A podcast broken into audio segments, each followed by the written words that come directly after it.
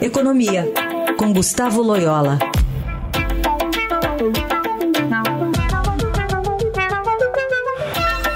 Loyola, bom dia. Bom dia. Bom, a gente queria abordar com você um pouco essa deflação divulgada ontem pelo IBGE, o IPCA, 0,08%. É, algo pontual na sua avaliação ou pode ser uma tendência aí de queda mesmo da inflação?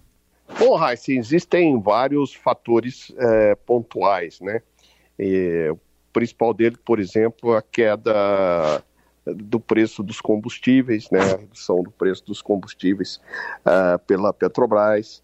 É, o outro foi é, o programa de descontos aí do, de, na compra de, de automóveis, né? Também é, trouxe aí um índice negativo para esse é, para dentro do, do IPCA, né?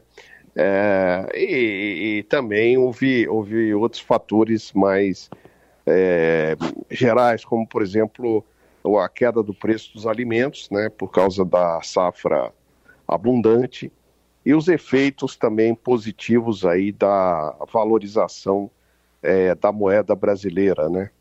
É, então, assim, são, tem alguns fatores pontuais e outros mais, é, vamos dizer assim, gerais, né. E em relação a, a, ao aumento da pressão por uma queda nos juros, a próxima reunião do Copom é agora no comecinho de agosto. O, o cenário tá, já, já vinha, né, um cenário, mas agora reforça esse cenário para redução? Bom, eu acho que é, se reforça, é, as, reforça as pressões, né? É, mas quando a gente olha é, os números mais de perto, é, percebe-se é, claramente que o núcleo de inflação ainda continua alto, né?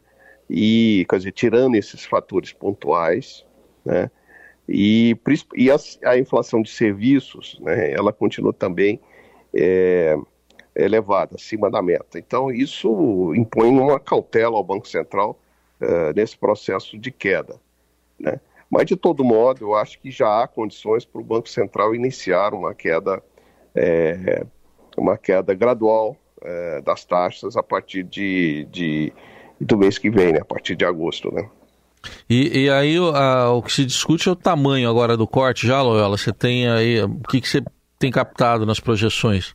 É, eu acho que há uma, já a discussão hoje é mais no sentido de que é é, de qual é o, o, vamos dizer assim, o tema, tamanho da queda.